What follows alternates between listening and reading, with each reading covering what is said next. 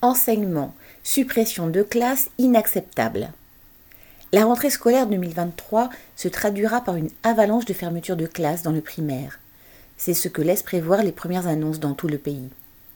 Le mois de février est celui où les rectorats rendent public leur plan de route pour la rentrée suivante, en particulier la liste des classes et des écoles qu'ils envisagent de fermer. Les décisions définitives seront prises en juin, mais parents et enseignants se mobilisent dès maintenant.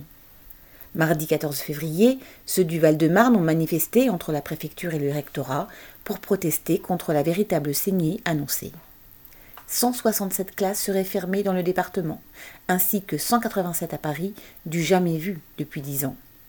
Ces fermetures frappent surtout les écoles situées en zone d'éducation prioritaire, ZEP entre parenthèses.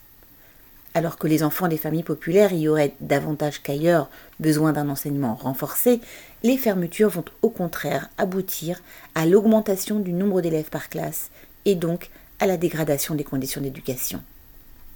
Ces mesures sont à l'œuvre dans tout le pays. Dans la Somme, 44 classes sont menacées. Dans la Sarthe, le rectorat annonce 45 fermetures pour 22 ouvertures. Dans le Pas-de-Calais, 94 fermetures pour 21 ouvertures. Dans l'Eure-et-Loire, 55 fermetures pour 15 ouvertures. Un peu partout, les protestations répondent à ces annonces, parents et enseignants se rassemblant devant les écoles menacées. Les rectorats, la calculette dans la tête, invoquent la baisse démographique, mais celle-ci n'est qu'un mauvais prétexte.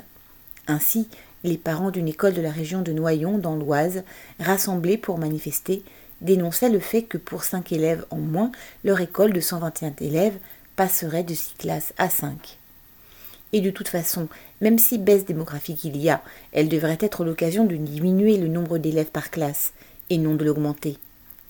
Le ministre de l'Éducation nationale, Pape Ndiaye, prétend remédier aux difficultés que rencontrent les élèves à leur entrée en sixième en y envoyant des enseignants du primaire.